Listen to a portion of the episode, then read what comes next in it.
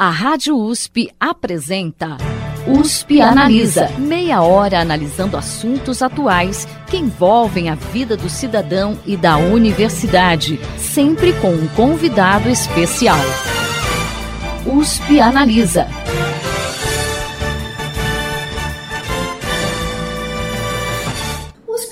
Está exibindo um especial em dois programas sobre a política externa brasileira e a imagem do país no contexto mundial. Neste programa, vamos discutir as relações entre Brasil e China e também com os países da América Latina. Recebemos novamente no estúdio o professor do Instituto de Relações Internacionais da USP, Pedro Dalari.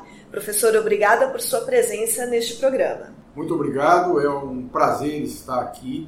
Professor, recentemente o presidente Jair Bolsonaro visitou a China. Ainda durante a campanha, o então candidato fez uma declaração polêmica de que a China estaria comprando o Brasil. Que efeitos você acredita que essa visita vai produzir e como isso deve impactar na relação do Brasil com os Estados Unidos por conta aí da guerra comercial entre americanos e chineses?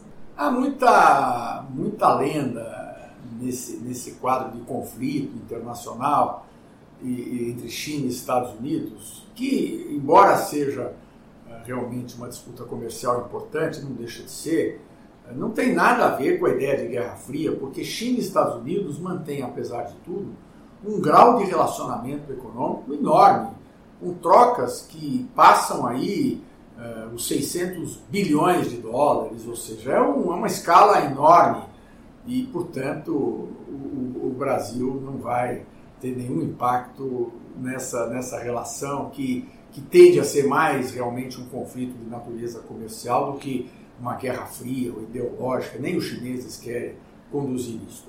E isso ficou claro nessa visita do presidente. Né? Lá atrás, o presidente, fiel à sua nova orientação, defendia quase que um congelamento das relações com a China. Eu me recordo que, não me lembro se ainda antes do governo, logo depois do início do governo, uma delegação de deputados do partido do presidente da República, o PSL, foi à China e foi achincalhada pelos adeptos do presidente Bolsonaro, que seriam traidores, e agora o próprio presidente foi à China. E pior, não só o presidente foi à China, como pediu ao presidente chinês que o presidente chinês orientasse empresas petrolíferas chinesas a participarem do leilão das reservas do pré-sal que ocorreu há alguns dias. Né? E ao fim e ao cabo, o que, que aconteceu? O leilão não foi um sucesso, porque as grandes empresas de petróleo não apareceram, e a única vencedora foi a Petrobras, em parceria com quem? Com duas empresas chinesas cuja participação decorreu justamente de uma determinação do presidente chinês feita a pedido do presidente Bolsonaro. Portanto, nada como um dia depois do outro para mostrar que a conduta do país nas suas relações internacionais eh, pressupõe um pragmatismo, pressupõe profissionalismo, pressupõe respeito a essa tradição brasileira de diálogo com todos os países, não é? Ou seja, de, um, de uma abertura para o diálogo e realmente não tem sentido esta política de querer discriminar países. O, o erro da, da vez com a China, então, aparentemente se resolveu, não é? Porque agora o governo Bolsonaro já decidiu que vai estar às boas com a China. O erro da vez é com a Argentina. É uma grosseria isto que o presidente da República está fazendo de não comparecer à posse do novo presidente da Argentina, eleito recentemente. A Argentina é um país vizinho do Brasil, muito importante para as relações brasileiras. Todos os presidentes brasileiros recentes foram à posse do presidente da Argentina. Eh, os presidentes argentinos vieram à posse dos presidentes brasileiros. E é uma grosseria que o Brasil não se faça representar nessa posse, não nem só pelo presidente, não só pelo presidente, mas também não será pelo vice-presidente e apenas por um ministro de Estado. De novo, é uma quizília, uma birra, uma, uma mesquinharia que não traz nenhum aspecto positivo ao Brasil eh, e nega justamente uma tradição muito boa de relação difusa e aberta do Brasil com todos os países, especialmente com seus vizinhos. Aproveitando essa observação sobre o presidente da Argentina, é, o senhor acha que essa reação né, do presidente Bolsonaro ao resultado aí das eleições argentinas pode é, significar um, um estremecimento de relações dentro do Mercosul? Que impacto o senhor acha que isso pode trazer no longo prazo? Espero que não. E tendo a princípio a achar que, assim como ocorreu uh, com o caso da China, aos poucos a, a objetividade dos interesses e dos valores que presidem essa relação com a Argentina e com os vizinhos irá prevalecer e haverá um quadro de relacionamento normal. Isso não significa, evidentemente, que uh, a sociedade brasileira, os políticos brasileiros, o presidente da República, precisem gostar de quem go governa o outro país. Mas trata-se de ter uma relação respeitosa e em benefício comum. Assim como uh, duas famílias que são vizinhas na sua residência, as suas residências não precisam necessariamente ter um convívio estreito e gostar uma das outras, mas é conveniente para o interesse geral que se tratem de maneira respeitosa, não é? Eu espero que prevaleça essa orientação tradicional e assim como ocorreu com a China, que a orientação do governo Bolsonaro mude para se adaptar ao que é o padrão da ação internacional do Brasil. Aproveitando a questão da Argentina, né, falando um pouquinho aí de América Latina, a, a gente sabe que o Brasil, há alguns anos, ele tinha uma posição de liderança né, dentro da, da América Latina. É, como que você avalia a posição do Brasil hoje na América Latina? A gente continua tendo essa posição de liderança, né, ou não? E o que, que a gente pode esperar para os próximos anos? Veja, o Brasil tem um peso discutível na América Latina. É a maior economia, é o país com maior território, é o país com maior população.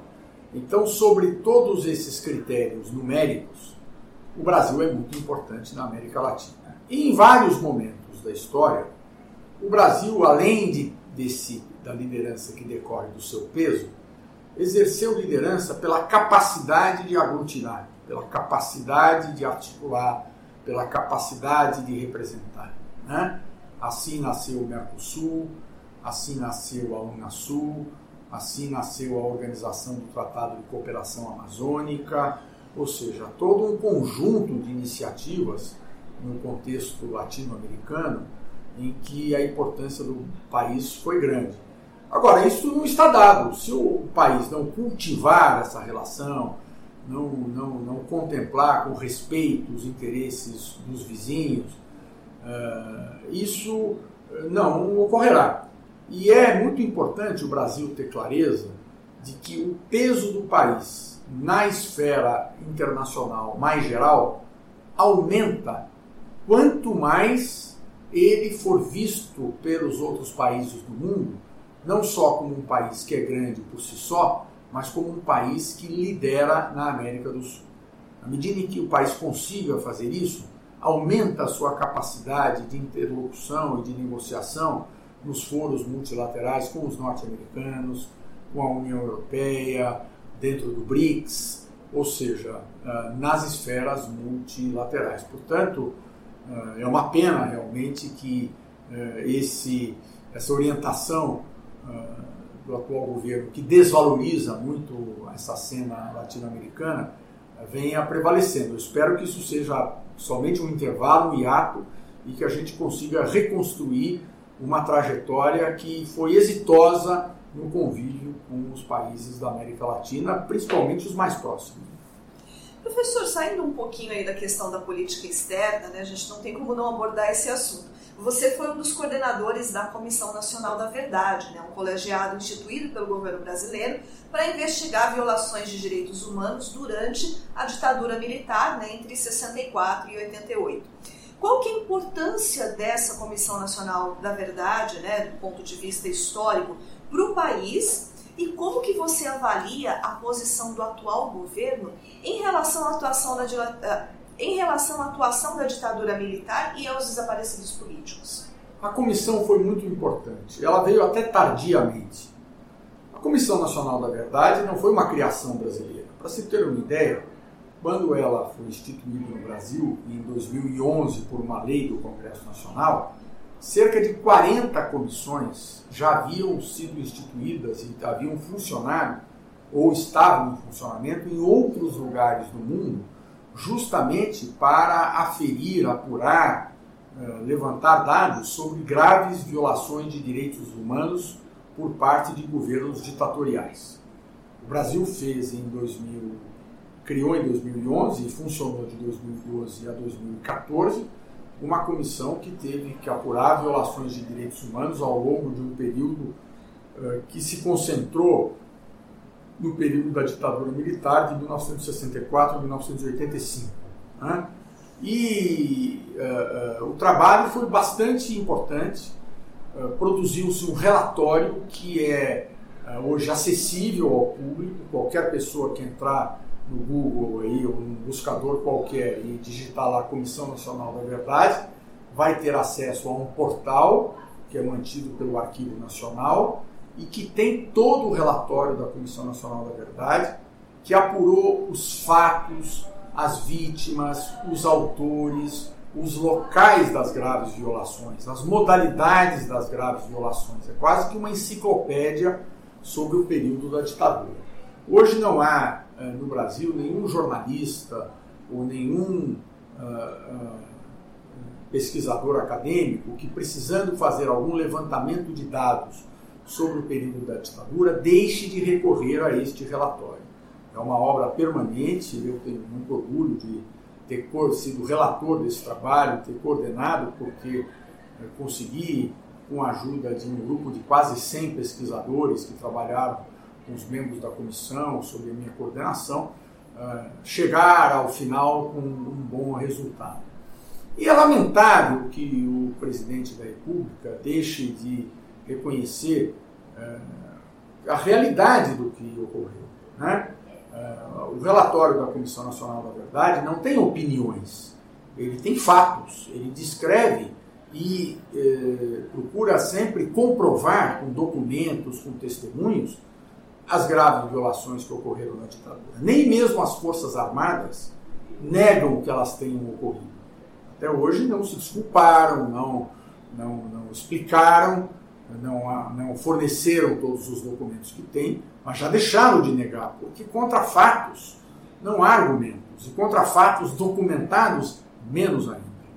Eu dou um exemplo disso. Recentemente, o presidente Bolsonaro cometeu até uma grosseria contra o presidente da Ordem dos Advogados do Brasil, Felipe Santa Cruz, dizendo que sabia como o pai do presidente da Ordem dos Advogados, Fernando Santa Cruz, havia sido morto na época da ditadura militar e que ele havia sido morto não pelas forças armadas, mas havia sido morto eh, pelos próprios companheiros do seu grupo político.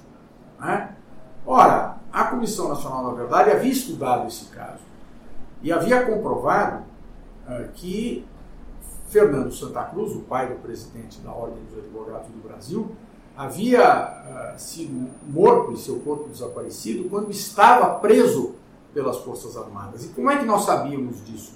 Por conta de dois documentos, um da Marinha e outro da Aeronáutica, que descreviam né, apontavam que Fernando Santa Cruz havia sido preso no DOI-CODE do Rio de Janeiro. Né? Portanto, a Comissão Nacional da Verdade não se baseou na opinião de ninguém, se baseou em dois documentos das próprias Forças Armadas. E aí o presidente Bolsonaro foi obrigado a ter que voltar atrás, porque eh, ficou ridículo né, ele fazer uma alegação que imediatamente foi desmentida com base em documentos que a Comissão Nacional da Verdade havia localizado uh, uh, na própria documentação das Forças Armadas que a comissão conseguiu obter. Então, a, a, a, mais uma vez, a tentativa uh, do presidente Bolsonaro, assim como ocorre com a política externa, de querer reorientar o, o posicionamento do país em relação ao que foi o período da ditadura, não será exitoso, não irá dar certo, porque a sociedade amadureceu muito, tem elementos, tem provas, há uma tradição já de, de, de reconhecimento do que houve na época da ditadura. Nem mesmo os militares gostam de falar muito do assunto, essa aqui é a realidade. E, e portanto, quero crer que prevalecerá uh, esta consolidação uh, da sociedade brasileira e o presidente Bolsonaro não conseguirá reverter isso. O senhor acha que, de repente, esse posicionamento dele, né, negando um pouco o que aconteceu durante a ditadura, uh, pode balizar atitudes autoritárias ou a gente não corre o risco de ver uh, acontecer novamente no Brasil a situação que a gente tinha na época da ditadura? Claro que é sempre preciso ter muito cuidado e quando o presidente da República faz apologia da ditadura, isso sempre é muito ruim, né? porque acaba uh, usando o peso da presidência para veicular uh, valores e, e, e, informações que, que são muito ruins, valores uh, ruins, informações falsas que não ajudam. Né? Agora, eu tendo a achar que isto não prosperará no sentido de conseguir fazer com que, como seria desejo do presidente da República, a população, em sua maioria, apoie uma ditadura no Brasil e o fim da democracia.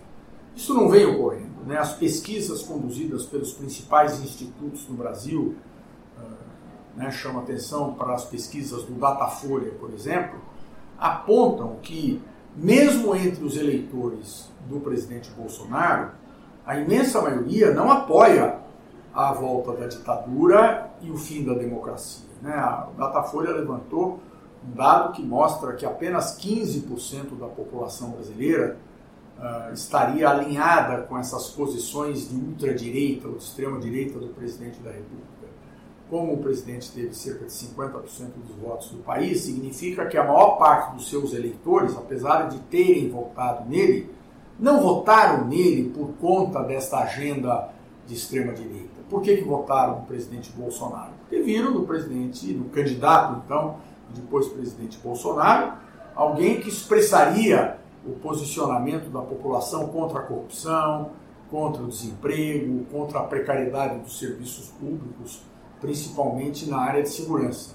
Mas não votaram nele por conta desta ideologia de extrema direita. Por isso que até o presente momento eu não vejo, embora tenha preocupação com essa retórica antidemocrática, mas eu não vejo que isso tenha prevalecido na sociedade. Pelo contrário, a sociedade sistematicamente vem dando demonstrações de que, mesmo tendo apoiado majoritariamente a candidatura de Jair Bolsonaro para presidente naquela circunstância, isso não significa que ela tenha endossado esta pauta ou essa agenda de extrema-direita do atual presidente. Bom, infelizmente nosso tempo chegou ao final. Gostaria de agradecer a participação aqui com a gente no estúdio do professor do Instituto de Relações Internacionais da USP, Pedro Dalari. Professor, muito obrigada pela presença do senhor hoje no USP Analisa. Eu que agradeço essa oportunidade e fico muito satisfeito por ter tido a chance de conversar sobre política externa com os ouvintes da Rádio USP. E o programa está sempre aberto para o senhor, professor. O programa de hoje fica por aqui. Até a próxima semana. Você ouviu USP Analisa, um programa da Rádio USP Ribeirão em parceria com o IEA, Instituto de Estudos Avançados, Polo Ribeirão Preto. Produção do Serviço de Comunicação Social da USP e do IEA. Coordenação Rosimeire Talamone. Apresentação Thaís Cardoso.